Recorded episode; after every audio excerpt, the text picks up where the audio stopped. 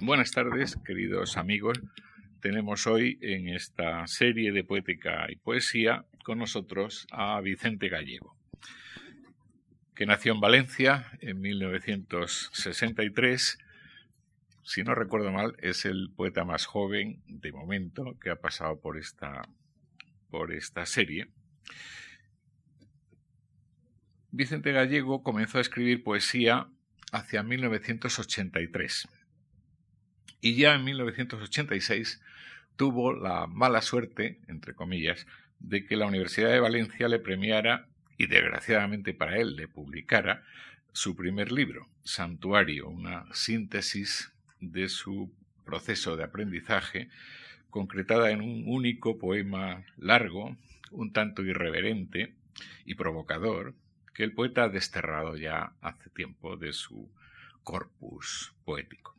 Pero en ese mismo año publicó una plaquette titulada La luz de otra manera, que corregida y aumentada obtuvo al año siguiente el premio Rey Juan Carlos y publicó Visor en 1988. Diez años después se publicaría de nuevo corregida eh, la edición granadina. Es un conjunto, este de la luz de otra manera, de cartas con títulos que son fechas muy despojadas, casi minimalistas, bordeando el peligro de la prosa. Ese año de 1988, con el título de El desencanto, aparecía en Torrelavega un anticipo de lo que un poco después, con el título de Los ojos del extraño, obtuvo el tercer premio internacional de poesía de la Fundación Loewe a la creación joven. Como por entonces preparaba ya el libro de relatos Cuentos de un, escritor sin éxito, García Martín ironizó sobre este título, Escritor sin éxito, eh, en artículo largo luego incluido en, su libro La poesía figurativa, decía el crítico extremeño asturiano. Obviamente estas narraciones no serán autobiográficas, ya que Vicente Gallego es sin duda uno de los escritores más premiados, más becados, más antologados de los últimos años. Sin embargo, el libro sería retirado por el autor a la hora de hacer su poesía reunida, simplemente porque luego lo consideró un libro fallido. Debemos anotar ya como una característica del autor que tenemos hoy con nosotros su enorme sentido autocrítico sobre todo si consideramos qué jurado le había otorgado el premio al libro que luego retira. Un jurado formado por Octavio Paz, Bousoño, Brines, Guinferrer, de Villena, Colinas y Siles. De todos modos, la retirada eh, nunca es completa, ya que hay dos o tres poemas de este libro incluido en La Plata de los Días libro donde recogió la poesía escrita entre 1990 y 1996. A pesar de su evidente parentesco narrativo con el libro suprimido, el autor consideró que ahora ya andaba por el buen camino. Su voz auténtica la logra en Santa Deriva, con el que obtuvo el, el Loewe Senior, el Loewe anterior era el Loewe Junior, en su decimocuarta edición. Un libro que en el que las tensiones entre lo pagano, de la carnalidad corporal y el misticismo religioso, entre serenidad y alucinación, entre razón e irracionalidad, entre tradición y modernidad, alcanzan cotas verdaderamente magistrales. Con Cantar de Ciego, 2005, siempre en visor, Vicente Gallego prosigue sus indagaciones poéticas en la misma línea, pero con una grafía más clara, más ligada a lo cancioneril que a los clásicos del siglo de oro. Otra característica evidente en la poesía de Gallego es su vitalismo, y así lo dijo claro y contundente al final de la poética que envió para la antología La generación del 99 de José Luis García Martín. La poesía que me interesa, dijo, es la que nace de la vida y se confunde con ella, la que me ayuda a cumplir con mi papel de hombre y aporta algo de dignidad a esta condición atribulada y hermosa. Precisamente a causa de este vitalismo, paradójicamente, la reflexión sobre la muerte era inevitable, como cara y cruz de la misma moneda. He aquí como le expresa en una de las cartas de la luz de otra manera, la de noviembre 16. En ella le dice a la destinataria, en su cumpleaños, que en mí tú eres presencia irrenunciable, certeza de la muerte o plenitud. Morir es un abrirse por completo, fusión de tierra con el todo, mundo desnudo y nuestro al fin, sonido y luz, ese rumor total que ya seremos. No es este el momento de perseguir la tensión entre vida y muerte, que es, en mi opinión, uno de los ejes transversales que recorre toda la poesía de Vicente Gallego. Citaré solo un ejemplo más y más reciente, el del poema Agua Clara de su último libro, Cantar de Ciego. Cuanto sigue su curso, bebí en el agua aquella la mañana que sé. Yo bebí en la mañana de mi vida la música fluyente, la piedad regalada, regada de los cielos y la muerte hecha añicos. La contemplación de la naturaleza, por cierto, otra característica es que Gallego no, reúne, no rehuye ningún asunto, por clásico y tópico que parezca. La contemplación de la, naturaleza es otro de sus resortes. El mar, por ejemplo, al que intenta comprender en el fragor eterno del silencio, que es voz antigua e innumerable, etcétera, etcétera. Gallego no evita, pues, la visión grandiosa de la naturaleza, el mar, el cielo, siempre bien resonante en su poesía. De ahí que la contemplación de la noche sea, en la mejor de las tradiciones, una tarde-noche musical, la de las esferas girando por los espacios infinitos. Así en el arroyo de Santa Deriva, la tarde nos sugiere su fragante verdad, su melodía aérea entre dos luces, reconcentrada y vieja como el mismo verano. O bien en música viciada, con parecidas preguntas que en realidad no necesitan respuesta, o es que buscas decirme tenaz y fiel lamento que eres tú y sólo tú la música del mundo que te engendran los giros de la tierra? o una vez más en poema bien hermoso y elegíaco, el himno, seguimos en Santa Deriva, pero ahora ya afirmando, reiterando, confirmando.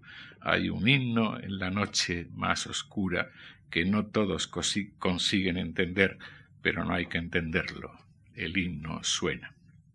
Hay un canto sutil en la barbarie, un salvaje concierto en la agonía, un compás obstinado en el terror, etcétera, etcétera y lo mismo en La sal de la tierra, o en A esta hora, o en otros muchos poemas que les ahorro, o que quizá el jueves lea el mismo poeta. A pesar de la abundancia de esta magna naturaleza, otra característica de la poesía de gallego, siempre en mi opinión, es que puede elevarse a la cosmovisión, pero desde lo más minúsculo. Así en el inolvidable cangrejo, cangrejillo, que cruza la arena de la playa en octubre 16, el que le permite atrapar el universo completo y detenido en su pasar efímero, concluyendo así, y pienso que en las grandes creaciones vida y arte no alientan en lo extenso. Hemos observado ya cómo, aunque estábamos persiguiendo otros asuntos, vida, muerte, eh, naturaleza, cielos, Leyendo la poesía de Vicente Gallego, la música nos asalta continuamente. Una primera explicación podría ser que la música está liada a recuerdos de la infancia o de la adolescencia, como la del baile que una noche de verano oía a los catorce años a través de la verja en el parque, la música enredada con jazmín o en jazmín.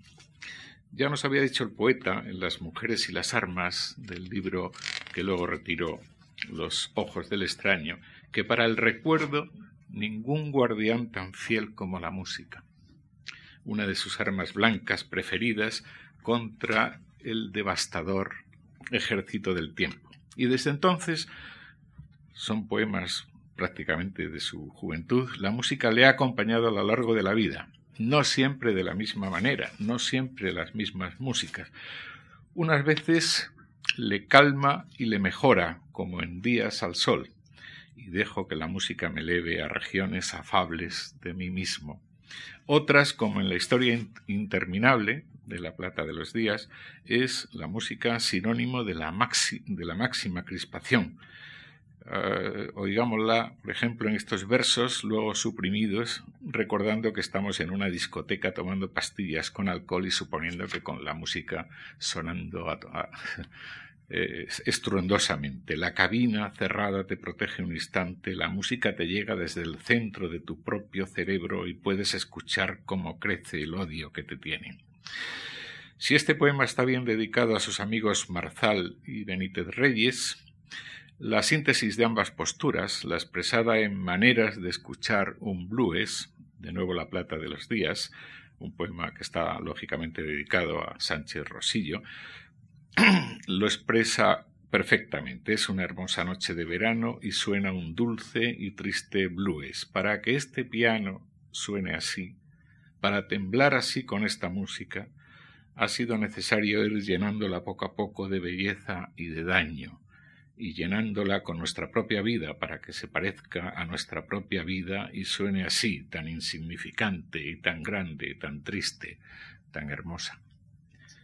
Porque vuelo y música somos cuando el ángel, el ángel lo quiere que en nosotros habita, exclama en lágrimas, etcétera, etcétera. Deberíamos ya preguntarnos qué músicas, de qué compositores suenan en estos poemas. Es un dato casi siempre oculto, por innecesario, pero les diré que suena Eric Satie, sus obras de juventud para piano en concreto, en el poema Sobre Mojado, y suena Tom Waits en La Noche en las Ciudades, ambos en el libro que retiró.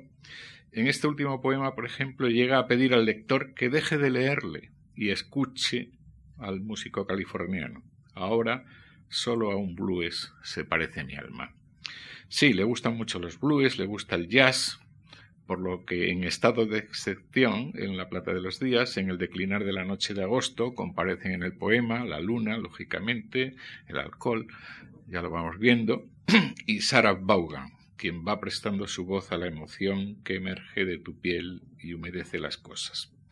Pero Vicente Gallego, en este terreno tan difícil y tan fronterizo, entre música y poesía, es sobre todo el creador de uno de los poemas musicales más hermosos de los últimos tiempos, dedicado de nuevo y significativamente a sus amigos Carlos Marzal y Felipe Benítez Reyes, autores también, como saben, de magníficos poemas músicos. Se titula Escuchando la música sacra de Vivaldi y con él termina Santa Deriva. Si algún eco de ti, le dice a la música del veneciano, sonara en nuestra muerte.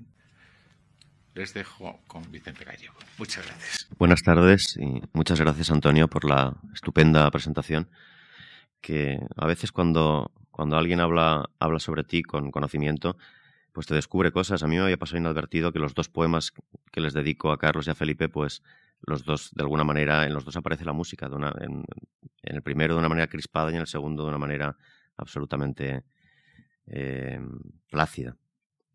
Bien, voy a leerles eh, la poética que he escrito, que se titula Sobre el arte de hurtarse. Lleva dos citas, una de Píndaro, que dice así. Porque ciegas están las almas de los hombres, sí, de todo aquel que, sin las vírgenes del licón, con sabiduría de mortales, explora la senda profunda del arte. Y la segunda es del maestro Eckhart. No tengas ningún propósito ulterior en tu trabajo. Trabaja como si nadie existiese, nadie viviese, nadie hubiera venido jamás sobre la tierra.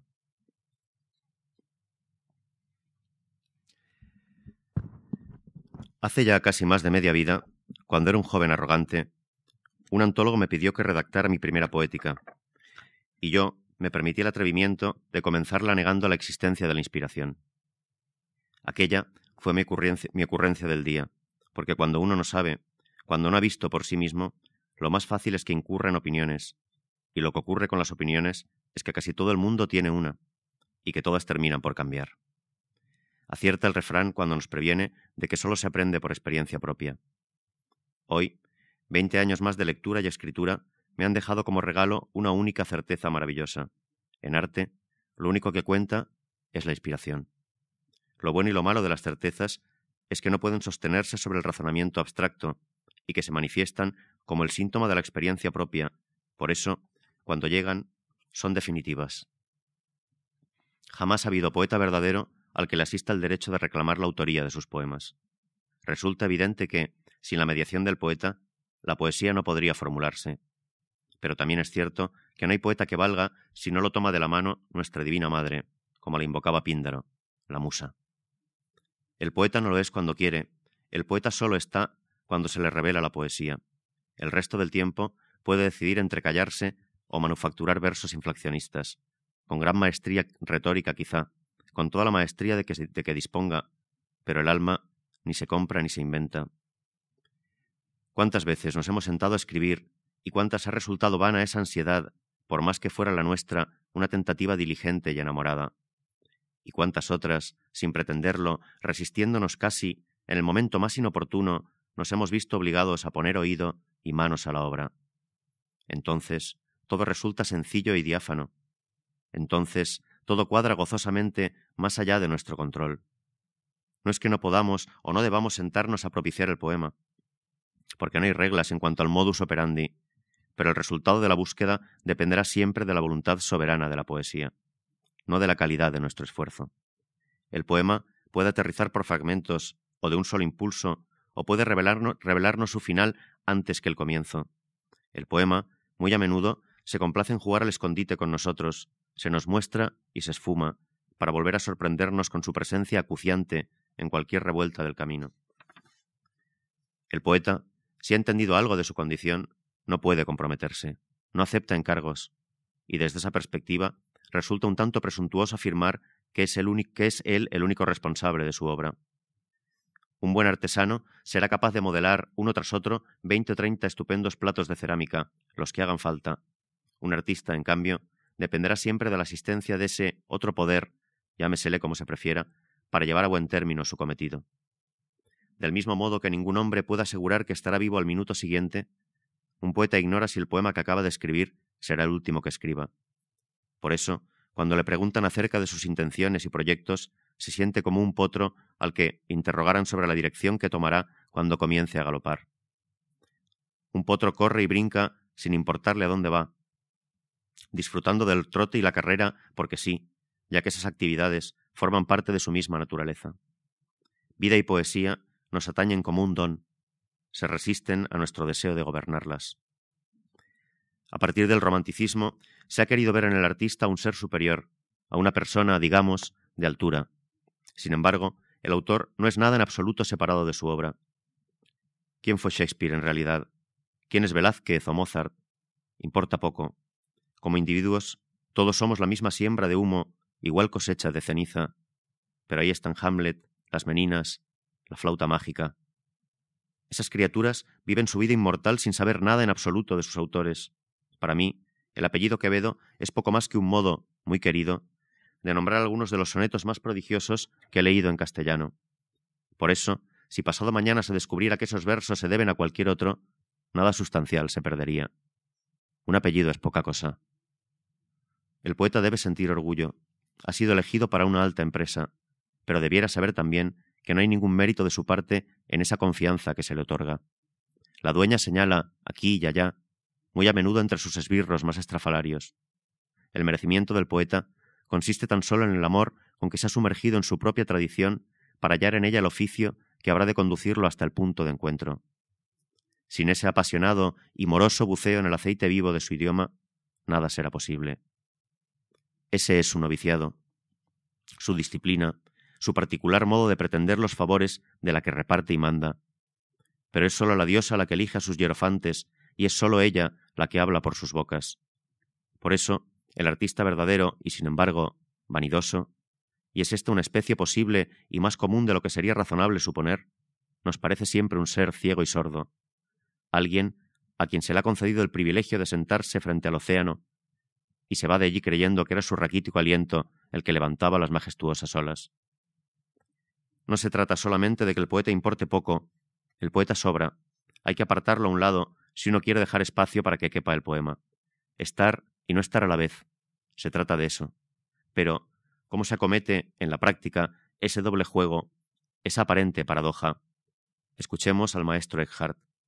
El artista tiene, tiene cierto atisbo de la manera de obrar de Dios, voluntariamente, pero no por voluntad, naturalmente, pero no por naturaleza, cuando ha adquirido la maestría y el hábito de su trabajo y no vacila, sino que puede ir adelante sin un escrúpulo, no preguntándose ¿estoy en lo cierto o estoy obrando equivocadamente? Entonces, el poeta está y no está. Está en la medida en que posibilita y no está en la medida en que se abstiene de influir, porque delega. Así lo ha experimentado en carne propia también Nietzsche, uno de los más grandes poetas en prosa. El concepto de revelación, en el sentido de que, de repente, con indecible seguridad y finura, se deja ver, se deja oír algo, algo que lo conmueve y trastorna a uno en lo más hondo, describe sencillamente la realidad de los hechos. Se oye, no se busca, se toma, no se pregunta quién es el que da. Como un rayo, refulge un pensamiento, con necesidad, sin vacilación en la forma. Yo, no he tenido jamás que elegir. El oficio del artista debe ser como su segunda piel, de modo que su obra no nazca disfrazada con extraños ropajes, por más atractivos que éstos puedan parecer a primera vista. Por toda la hermosura nunca yo me perderé, sino por un no sé qué, que se alcanza por ventura, escribe San Juan, refiriéndose a esa realidad última de Dios que ha quedado encubierta por el esplendor de lo creado, por el velo de Maya. De modo semejante, el poeta no puede conformarse, a riesgo de sufrir un fatal extravío, con la belleza del verbo, sino que debe aspirar a su sustancia, aunque luego termine por encontrarse con la dimensión estética del lenguaje en su dejarse hacer. En la palabra poética, lo bello es siempre un resultado y nunca un fin, un hallazgo sin batida o, como diría César Simón, una fiebre sin temperatura. La exhibición retórica ahoga la verdad del poema y, por otro lado, ninguna transmisión puede consumarse allí donde la polea no esté perfectamente engrasada. Así las cosas, la pericia técnica ha de convertirse en algo tan consustancial la expresión que pueda uno olvidarla cuando llegue el momento de enfrentar su trabajo. Debe ser como la respiración. Debe ser respiración tranquila. El oficio del poeta, como el del torero, es el arte de hurtarse en el momento en que embiste el poema, para que sea el poema mismo el que pase solo y se dibuje limpio en el aire, no tocado siquiera del engaño que lo lleva. El arte funciona como un rito de paso, exige una pequeña muerte, un sacrificio, quema en su fuego todas nuestras falsas pertenencias y nos hace renacer, transfigurados. No debería existir nada semejante a un autor previo a la obra, una personalidad externa que pretenda dirigir y controlar, aportando su caudal de habilidades e impotencias. Por eso resulta tan molesto cuando nos encontramos al poeta en mitad del poema. El poeta debe ser como una puerta, como un cauce, o ni siquiera eso, porque puerta y cauce aún conservan una orientación, un trazado. El poeta debería quedar tan vacante como el espacio, de manera que el poema pueda deletrearse en él con libertad total. La personalidad y el estilo son los accidentes del arte y, en la medida en que el arte trasciende el estilo, lo llamamos universal. El estilo es inevitable, aunque sea el de no tenerlo apenas. Sin embargo, una cosa es el estilo, que puede manifestarse con naturalidad, como el brillo reside en el color, y otra el estilismo, donde el brillo ha deslumbrado su propio objeto nodriza y nos lo presenta borroso a fuerza de adorarlo. Es la obra la que crea el autor a su imagen y semejanza, y no al contrario, como se piensa. Por eso los poetas se sorprenden y nos sorprenden con sus navegaciones y regresos, con sus arriesgadas piruetas, con sus locas mudanzas. No hay nada deliberado en su, en su proceder. Sobre una nave sin timón, van a la deriva de los vientos, dispuestos a descubrir de nuevo las Américas. Quien pinta una figura, si él no puede serla, no puede pintarla, escribe Dante probablemente influido por la formulación escolástica del conocimiento como adequatio rei et intellectus, lo que Aristóteles definió como la identidad del alma con lo que conoce. El arte no es nunca una operación tangencial, un acercamiento entre dos realidades separadas, sino más bien una feliz disolución en la realidad única del alumbramiento. Su ejercicio nos proporciona un atisbo de ese estado de conciencia advaita, no dualista, del que nos habla todo el sistema gnóstico Vedanta. En su estricto ámbito, nunca hay lugar para un segundo, por más que tal intruso se nos presente coronado de laurel y con la cítara a cuestas. El poeta solo existe antes y después de la escritura, en su dimensión social, si así se lo reconocen los lectores. Sin embargo, el poema será incapaz de mostrarse en su desnudez precisa si queda alguien allí violando su intimidad, pidiéndole un capricho, avergonzándolo con su presencia. La obra no se busca, aunque pueda buscarse, la obra se recibe. Todo se reduce a una cuestión de obediencia, de falta de intenciones propias. La música mejor es la que suena y calla, que aparece y desaparece, la que concuerda en un de pronto con nuestro oír más distraído, escribe Juan Ramón. Donde haya escuela, o proyecto, o cualquier otra preocupación que no sea la escucha, nos encontraremos, en el mejor de los casos, con un hijo adoptivo. Pero la verdadera paternidad es otra cosa. La paternidad no es una elección, aunque, como cualquier otra cosa, pueda pretenderse, sino más bien un resultar elegido. He dicho que la obra se recibe y cabría preguntarse de dónde, quién es el que la envía, qué voz susurra al oído del poeta, qué mano arcangélica toma la del pintor y la desliza. El mismo poder que nos ha creado sigue creando a través de nosotros, y cuando ese poder se manifiesta en su dimensión artística, lo hace mediante lo que llamamos tradición. Escucho una sola voz en la de todos los poetas de mi lengua. Veo bien claro que la mía no podría existir sin el soporte de tantas anteriores y más altas. Hay un solo instrumento afinándose eternamente a sí mismo, y los poetas no son más que los dedos que lo pulsan para que podamos escuchar su melodía. La cadencia ha sido concebida de tal maravilloso modo que cada nueva modulación viene matizada por la resonancia de su predecesora, y así la música se enriquece y se sabe en la más conforme de las deudas. Solo hay una fuente, un agua sola, esa que mana y corre y de la que brotaron Juan de Yepes y su música extremada. Dios celebra la, grandeza de su creación a través de sus poetas, y está en la naturaleza del prodigio que en el seno de esa única voz quepan los acentos del creyente y del ateo, los del que entona un himno de agradecimiento y los de aquel que lo reprueba. Hablo de ese Dios pájaro, ese cantor eterno al que Juan Ramón dedica uno de los más emocionantes fragmentos de su poema Espacio. Tú y yo, pájaro, somos uno, cántame, canta tú, que yo te oigo, que mi oído es tan justo por tu canto. Ajústame tu canto más a este oído mío que espera que lo llenes de armonía. Vas a cantar, toda otra primavera, vas a cantar, otra vez tú, otra vez la primavera. Si supieras lo que eres para mí, ¿cómo podría yo decirte lo que eres, lo que eres tú, lo que soy yo, lo que eres para mí? ¿Cómo te llamo? ¿Cómo te escucho? ¿Cómo te adoro, hermano eterno, pájaro de la gracia y de la gloria, humilde, delicado, ajeno, ángel del aire nuestro, derramador de música completa. Este era Juan Ramón, como habéis podido escuchar rápidamente por la diferencia. Es uno de los momentos de Juan Ramón más bonitos. Entre nosotros pocos han visto con tanta lucidez y valentía el aspecto trascendente del arte como Ramón Gaya, que en su faceta de pensador nos dice, el escéptico puede decir cosas, incluso cosas valiosas, pero no puede crear. El escéptico puede hablar desde un último reducto de su vanidad, por la vanidad de expresarse, pero la creación verdadera, que no es nunca vanidad ni expresión, no puede brotar de ahí. Ser creador es creer.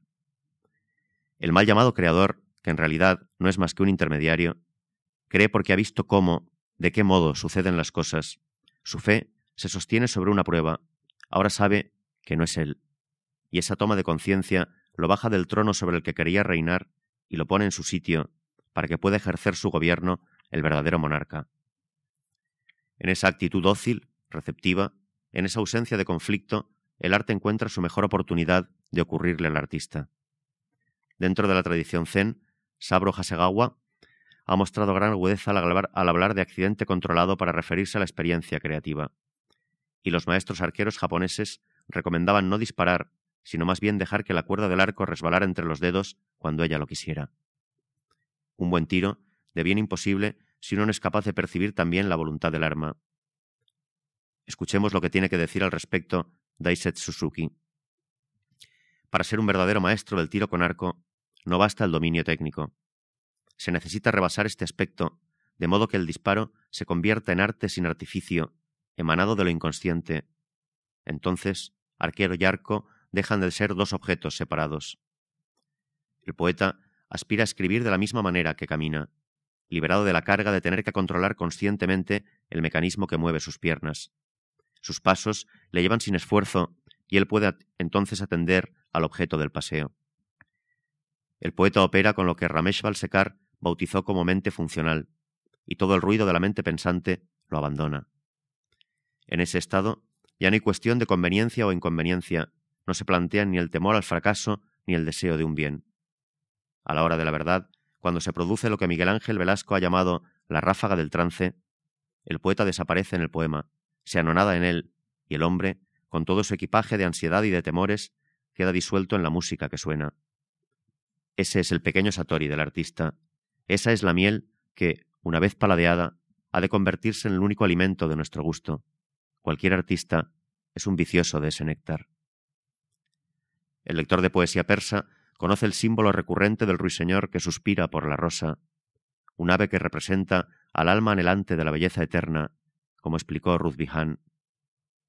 Esa es la verdadera tarea, desear así la poesía, amarla tanto que resulte natural aceptar su voluntad como si fuera la nuestra, rondarla, cortejarla, para que nos haga partícipes de su secreto, para que acepte llorar por nuestros ojos, reír por nuestra boca. Por una lágrima tuya, qué alegría me dejaría matar, nos canta el emotivo fado. Hay consuelo en la poesía, hay enseñanza, pero la poesía no es cobijo ni lección, sino mucho más que eso. Su esencia resulta inabarcable y ninguna definición se atreve a contenerla. Ella queda siempre más allá de cualquier alcance que no sea el de los versos mismos que la traen y la conforman. Por eso no admite compromisos políticos, ni sociales, ni cualquier otra componenda. La siempre virgen, la eternamente libre de demandas. En su fórmula hallaremos unas gotas de emoción discursiva y el río entero de la música. Una música, otra, una música que encuentra en el sentido cada una de sus notas. La música plena de la palabra. Y qué alegría surge solo por cantar. ¿Qué poeta podrá sentirse desdichado si encuentra la melodía con que poner en danza sus penas? Cualquier obra creativa es, en el fondo, una expresión de gratitud, aunque se nos presente bajo la apariencia del lamento. El poeta que está a lo suyo es hombre a salvo, y los dioses lo envidian. Durante muchos años tuve ideas para escribir poemas. Me acercaba al texto, sabiendo ya algo suyo de antemano, queriendo utilizarlo, buscando ya, buscando algo para mí como poeta y para él como mi obra. Luego, las cosas comenzaron a cambiar de manera sorprendente y espontánea, como siempre cambian las cosas, de un día para otro, sin más razón que el correr de los días.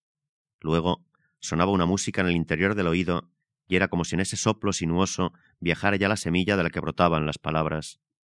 Esas, y no otras, las únicas posibles, o así me lo parecía, sin lugar a dudas, tan ajenas, tan fáciles, tan exactas, reveladoras y tan mías. Y entonces fue el asombro, y nació la fe, y pude abandonarme al puro paladeo, despreocupado ya de mi decir, sirviente, criado muy gustoso. Sin que yo haya puesto nada especial de mi parte, aquellos viajes organizados en los que me entretenía se han convertido en esta aventura que me arrastra. Y lo que caracteriza la aventura es un no saber nunca hacia dónde nos dirigimos o, por mejor decir, a dónde nos llevará el viento que empuja nuestra vela. La aventura es disponibilidad, riesgo, sed de vida. Ahora no puedo escribir sino a la buena de Dios, como diría Gaya. A veces se presentan unas palabras y yo extiendo los brazos como un sonámbulo y me limito a seguirlas en su oscuro viaje hacia la luz. Lo que vengan a cantar y con qué melodía es sólo cosa de ellas. En todas las grandes tradiciones espirituales existe la figura del que se ha puesto en feliz sintonía con los designios del destino y ha aprendido a no interferir. Esa persona ha dejado de proyectar, sabe que solo hay un proyecto y lo hace suyo. Esa persona ha quedado limpia de expectativas, de mérito y de culpa, ha abdicado y desaparece, se vuelve traslúcida en el gozo de su servicio. Solo se percibe a sí misma como cauce de un agua que no es suya. La esencia misma del taoísmo radica en ese acoplamiento entre camino y caminante, y ahí están los miokonin del budismo Shin, los locos de Dios, el sufismo iranio, las beguinas de nuestro medievo y el mismo Jesucristo, pronunciando las palabras de la comprensión última. hágase tu voluntad y no la mía. Cualquier hombre puede permitirse desoír esa enseñanza. Sin embargo, creo que un artista debería tener siempre presentes esas palabras del Evangelio. Ahora bien, si alguien quisiera saber cómo se logra ese éxtasis, esa comunión con la voluntad de la poesía, qué es lo que hay que hacer para alcanzar ese estado de plena ausencia, por qué los grandes poetas parecen hablar siempre con legítimo derecho por boca de la musa, le diría que lo ignoro. Aunque sé que eso es algo que acontece al margen de méritos, habilidades e intenciones, y en cuyo advenimiento el artista no tiene más parte que la del puro asombro. No hay nada que hacer o que no hacer para que el arte ocurra. Se trata más bien de abandonar toda iniciativa. Y ni siquiera eso está en manos del artista, porque esa renuncia no puede lograrse mediante ningún esfuerzo positivo o negativo de la voluntad. Ese clima de vacuidad egoica, de ausencia de persona implicada en la que florece el poema, forma también parte de la gracia. No es algo que pueda aprenderse y aplicarse. No se trata de un truco que solo saben los grandes poetas, sino del mecanismo que utiliza la poesía para librarse de los poetas. Por saborear la carnalidad de ese misterio, andamos por aquí, siempre alerta y a la espera. El poeta, desde luego, no es la parturienta, sino tan solo la comadrona, y su exclusiva responsabilidad será la de ayudar al parto, no la de concebir a la criatura. El milagro del arte consiste en que aquello que en principio percibimos como venido desde otro ámbito queda transformado para siempre a través del proceso de recepción en nuestra más íntima naturaleza, nos presiente y nos afina. Del acto creativo salimos desconociéndonos mejor, de una manera más intensa, porque el poema nos ilumina con su luz oscura, con una emoción que no es aparte de la palabra.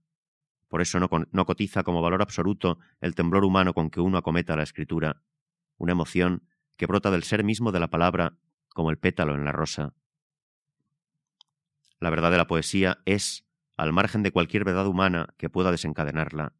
El poema nace con absoluta autonomía, nace de sí mismo, de pie, no como copia o reflejo de nada, sino como una nueva criatura que se incorpora al mundo y comienza a vivir su propia vida. La poesía no es, aunque pueda narrar, la relatora de nuestras experiencias, sino un valioso instrumento que nos ayuda a experimentar la vida en su plenitud hechicera. No se trata de fijar una experiencia con palabras, sino de encontrarse en ese intento con la experiencia misma de la palabra. La poesía solo vive en el cuerpo logrado del poema, en su hechura acabada. Escuchemos a Francisco Brines.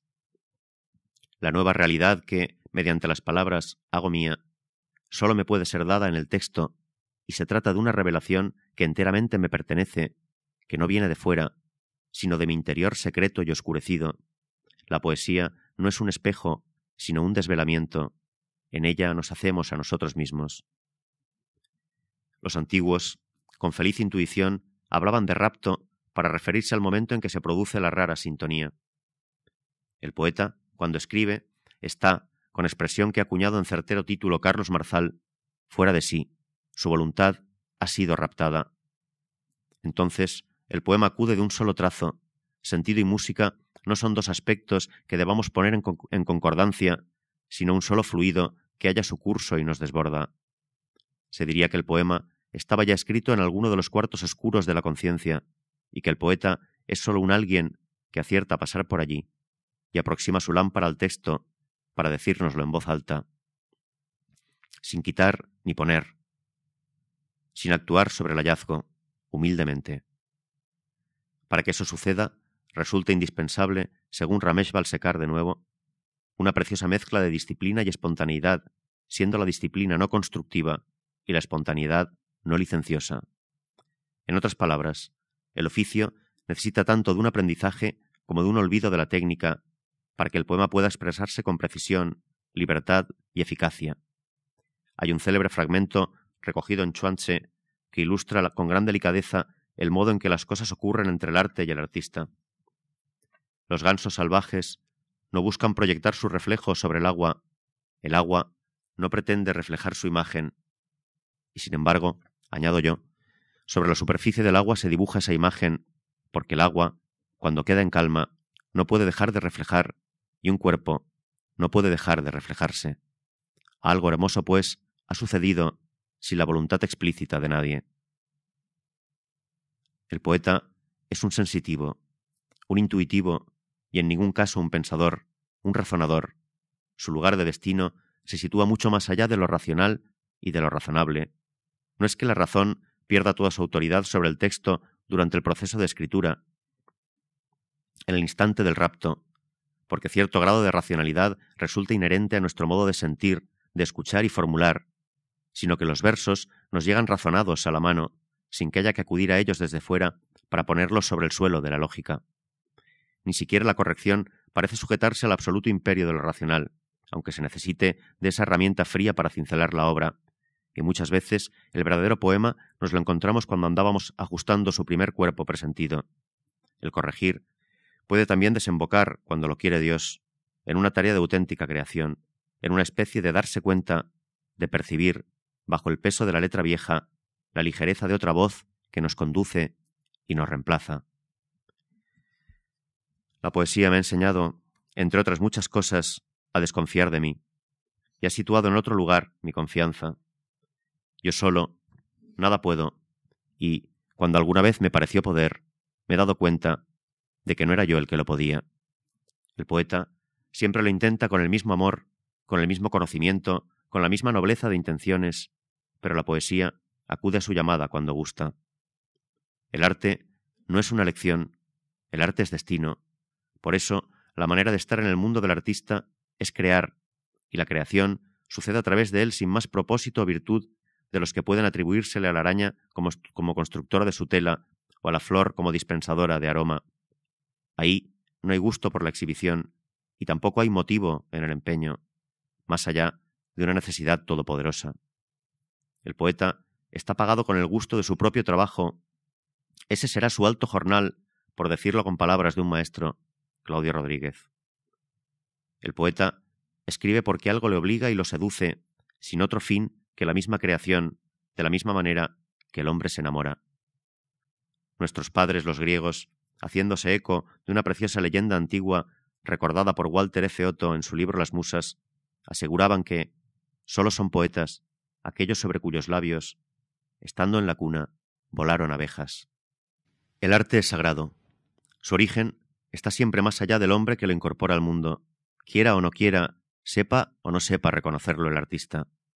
El arte es religión, la religión arte, no relacionados, sino la misma cosa, afirma Ananda Kumaraswamy. Y en efecto, el místico y el artista están muy próximos. Los dos han tenido un vislumbre del misterio que los cree y los gobierna, y a partir de ese momento se interesan tan solo por la verdad, por la verdad del arte, por la verdad de la vida. Por eso no pueden fabular sino atender, por eso no pueden construir sino desvelar.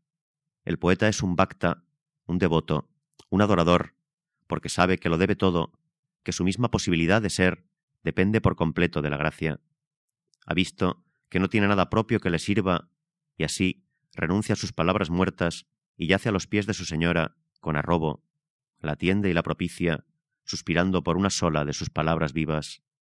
Por una lágrima tuya, qué alegría me dejaría matar. Sin ese loco amor encandilado y sin la fe que lo sostiene, la epifanía no puede suceder aunque ese amor no siempre sea, por sí solo, causa suficiente para que el milagro ocurra. En su hermoso libro sobre las tendencias místicas del Islam, cuenta Annemarie Schimmel que, entre los derviches, se tenía por cierto que ni el ángel mismo de la muerte podía interrumpir al devoto durante su plegaria ritual. Cuando esa plegaria alcanza un cierto grado de intensidad, el fiel se disuelve, se hace uno con su decir enamorado y con aquel que lo motiva. Sobre lo que allí queda en pie, la muerte ya no tiene autoridad. Ese es el clima en que el poema encarna. Gracias.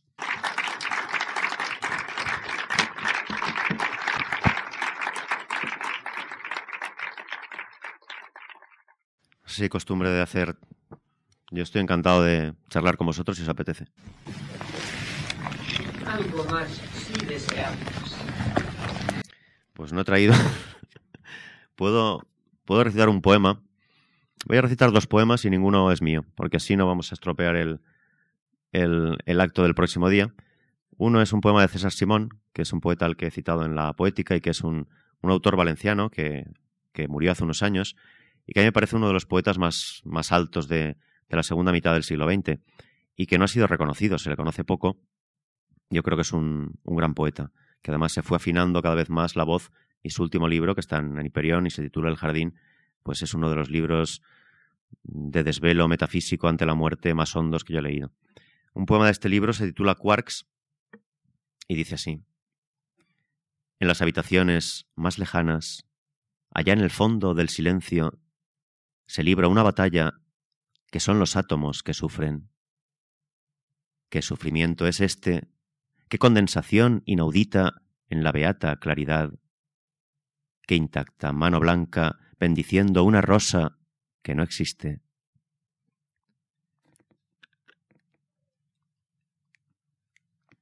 Y el otro poema es de Idea Vilariño, que creo que también, desgraciadamente, es una poeta a la que se conoce poco en, en España, pese a que tiene ya 80 años. Es uruguaya, vive en Montevideo, ahora está malita, y a mí me parece una de las voces femeninas con un poderío mayor que yo he leído en nuestra lengua, que no es poco decir.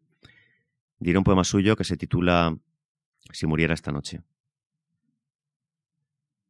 Si muriera esta noche, si pudiera morir, si me muriera, si este coito feroz, interminable, peleado y sin clemencia, abrazo sin piedad, beso sin tregua, alcanzara su colmo y se aflojara, si ahora mismo, si ahora, entornando los ojos me muriera, sintiera que ya está, que ya el afán cesó, y la luz ya no fuera un haz de espadas, y el aire ya no fuera un haz de espadas, y el dolor de los otros, y vivir, y el amor, y todo ya no fuera un haz de espadas, y acabara conmigo, para mí, para siempre, y que ya no doliera, y que ya no doliera. Por favor. ¿Su poesía es religiosa o panteísta? Ninguna de las dos cosas. Mi poesía ni siquiera si es poesía. Es aquello que yo, en los momentos de mayor intimidad, recibo y expreso en el papel.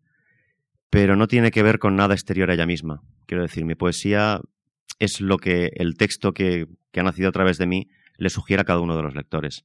Porque en cualquier tipo de arte hay dos creadores. Aquel que es el que recibe el regalo y el que lo está creando con su mirada, ¿no? Lo mismo ocurre con la música, con la pintura, con la poesía. Necesita de, de un receptor. El arte necesita de un receptor. El arte no es nada por sí mismo. De hecho, mm, el cuadro más maravilloso eh, puede estar colgado en una pared y puede estar sentado un, un, señor delante que esté mirando la televisión. Quiero decir, el arte necesita de la, de la, de la creación continua eh, que sucede a través del espectador del arte ¿no? y, del, y del lector. Entonces, no sé si calificar mi poesía de, de religiosa, de panteísta.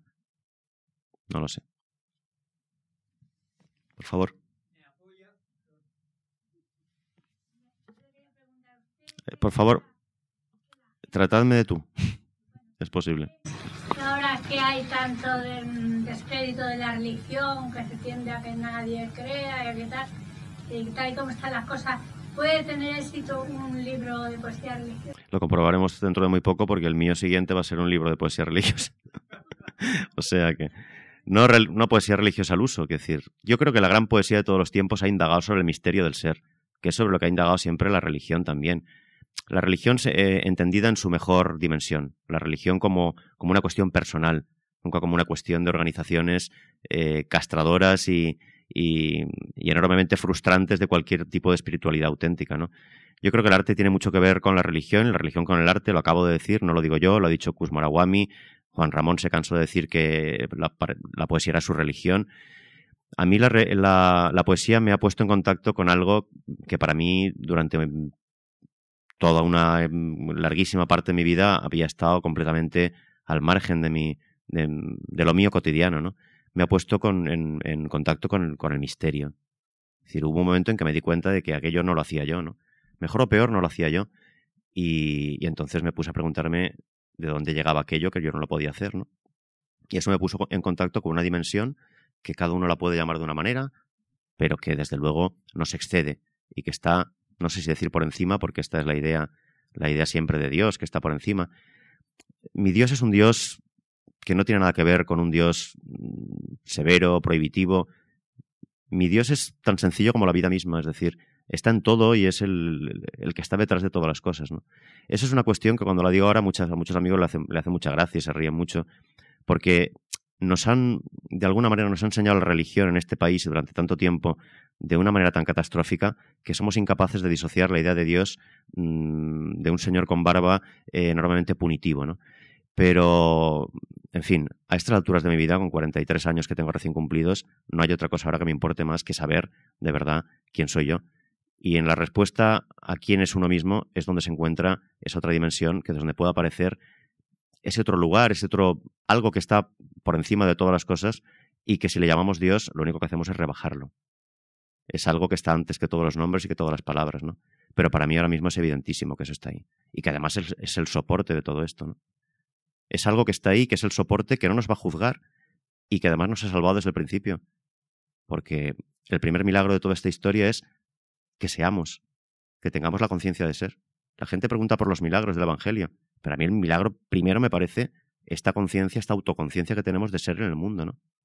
Y a partir de ahí, yo creo que hay muchísimo para indagar. Y me apoya en esta inspiración.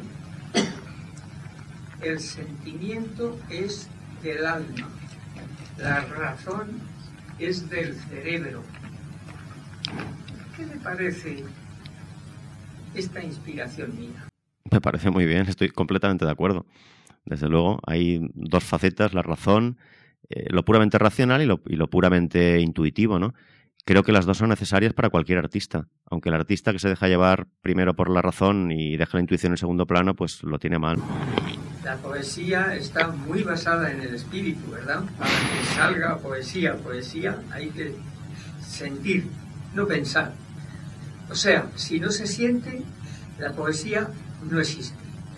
Eso es, eso es cierto, pero siento defraudarte un poco, compañero, porque te diré que hondísimos sentimientos tenemos todos los seres humanos. Quiero decir, no creo que los poetas sean capaces de sentir más hondamente un desengaño amoroso que otra persona cualquiera por el motivo de ser poetas. La única diferencia es que el poeta tiene el don y la magia de poder transmitirlo a través de la palabra. Que mm, allá donde el otro llora y patalea y no es capaz de ir más allá, y eso pues no conmueve demasiado, sino que mueve más bien a, a compasión, el poeta es capaz pues, de escribir un, soneto de desengaño maravilloso que sea capaz de evocarle a cualquier otro que haya tenido esa, esa, esa experiencia, la intensidad que, que, tuvo. Pero no se trata de una cuestión de sentir más o menos, sino bueno, de ese don que, que es absolutamente gratuito y que en el poeta se expresa a través del dominio de la palabra en el pintor a través del dominio del color, de lo espacial, etcétera, y en cada artista de una manera diferente.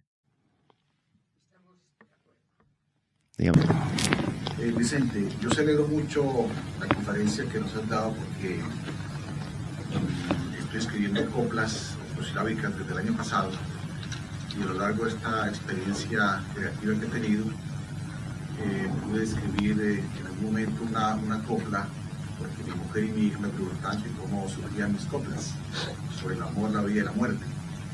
Y compuse una pequeña copla que dice sí, que cómo brotan los versos yo no lo puedo explicar. Pregunten a los cerezos cómo logran lograr. O sea, todo, lo que tú dijiste, yo intento resumirlo en esa copla. Es una bonita copla y, me parece muy explicativa de, lo que, de, ese suceso espontáneo del que yo hablaba, ¿no? Yo he estado un año sin escribir poesía, terminé mi último libro y siempre suelo padecer, digo padecer porque lo que le gusta al poeta verdaderamente es escribir, ¿no?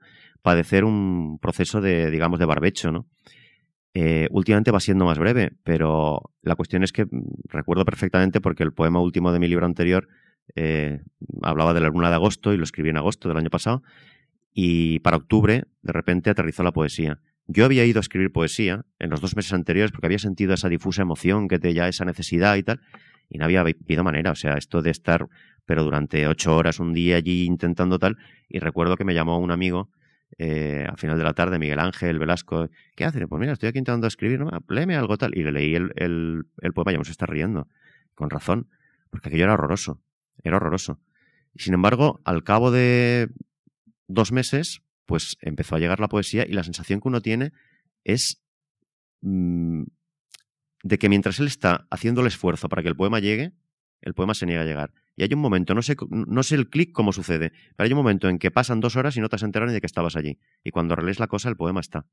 Y muchas veces incluso te sorprendes tú.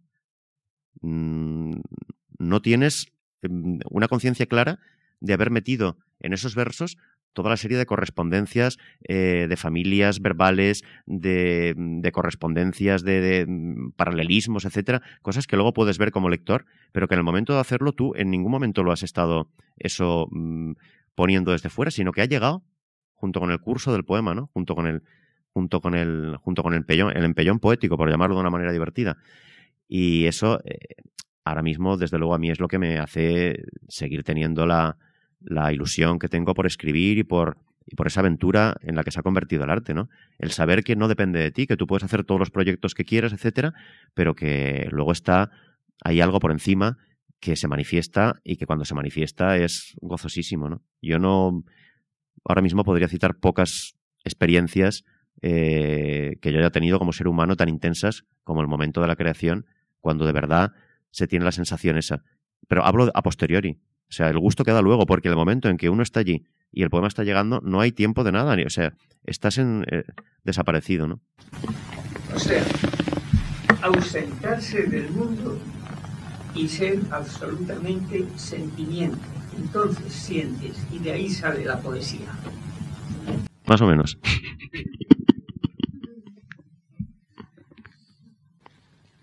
Por favor. Eh, ¿Cuándo surge tu impulso por escribir? ¿Se tuvo que hecho relevante para que aflorara? Pues sí, fue una cosa muy cursi y muy tópica, pero como es la verdad, pues la tengo que contar cómo sucedió, ¿no?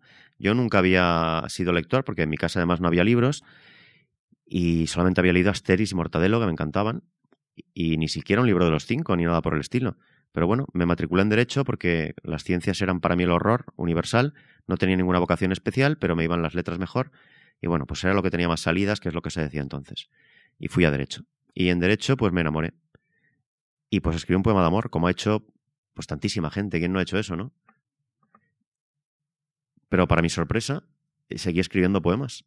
Y bueno, tuve una especie de, de diarrea poética de comienzo que escribía tres, cuatro poemas diarios, todos horrorosos, pero, pero vamos, a mí me, me llenaban de felicidad.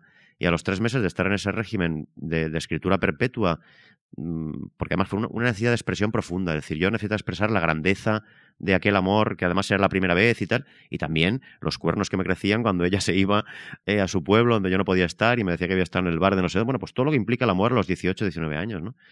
Y entonces, en, en mitad de eso, que era una terapia para mí, un modo de expresión, me encontré con la magia de la poesía y me planteé que, bueno, que si quería hacerlo en serio, ya veía que iba bastante en serio, pues tendría que empezar a leer y tal. Y me fui a comprar algunos libros y tal, porque no tenía en casa, como digo, pensando que iba a hacer un esfuerzo por ese gusto que yo tenía. Es como los niños, que les gusta jugar al fútbol, pero no verlo. Pues a mí me ha pasado lo mismo. Pero claro, cuando abrí el libro que me compré, que era de Juan Ramón, justamente, de Neruda y de Machado, que estaban todos en Espasacalpe, en la librería de al lado de mi casa, pues me quedé maravillado. Y desde ese momento no he dejado ni de leer ni de escribir, ¿no? O sea, en realidad yo mmm, tengo muy claro que era un destino clarísimo en mí, o sea, era el, menos indicado para, para, terminar leyendo y escribiendo y se ha convertido en el eje de mi vida, ¿no? Estoy agradecidísimo a ese, a, a ese regalo que se me ha hecho, pero por otra parte sé también que es un regalo. Bueno, pues nada, muchas gracias por todo.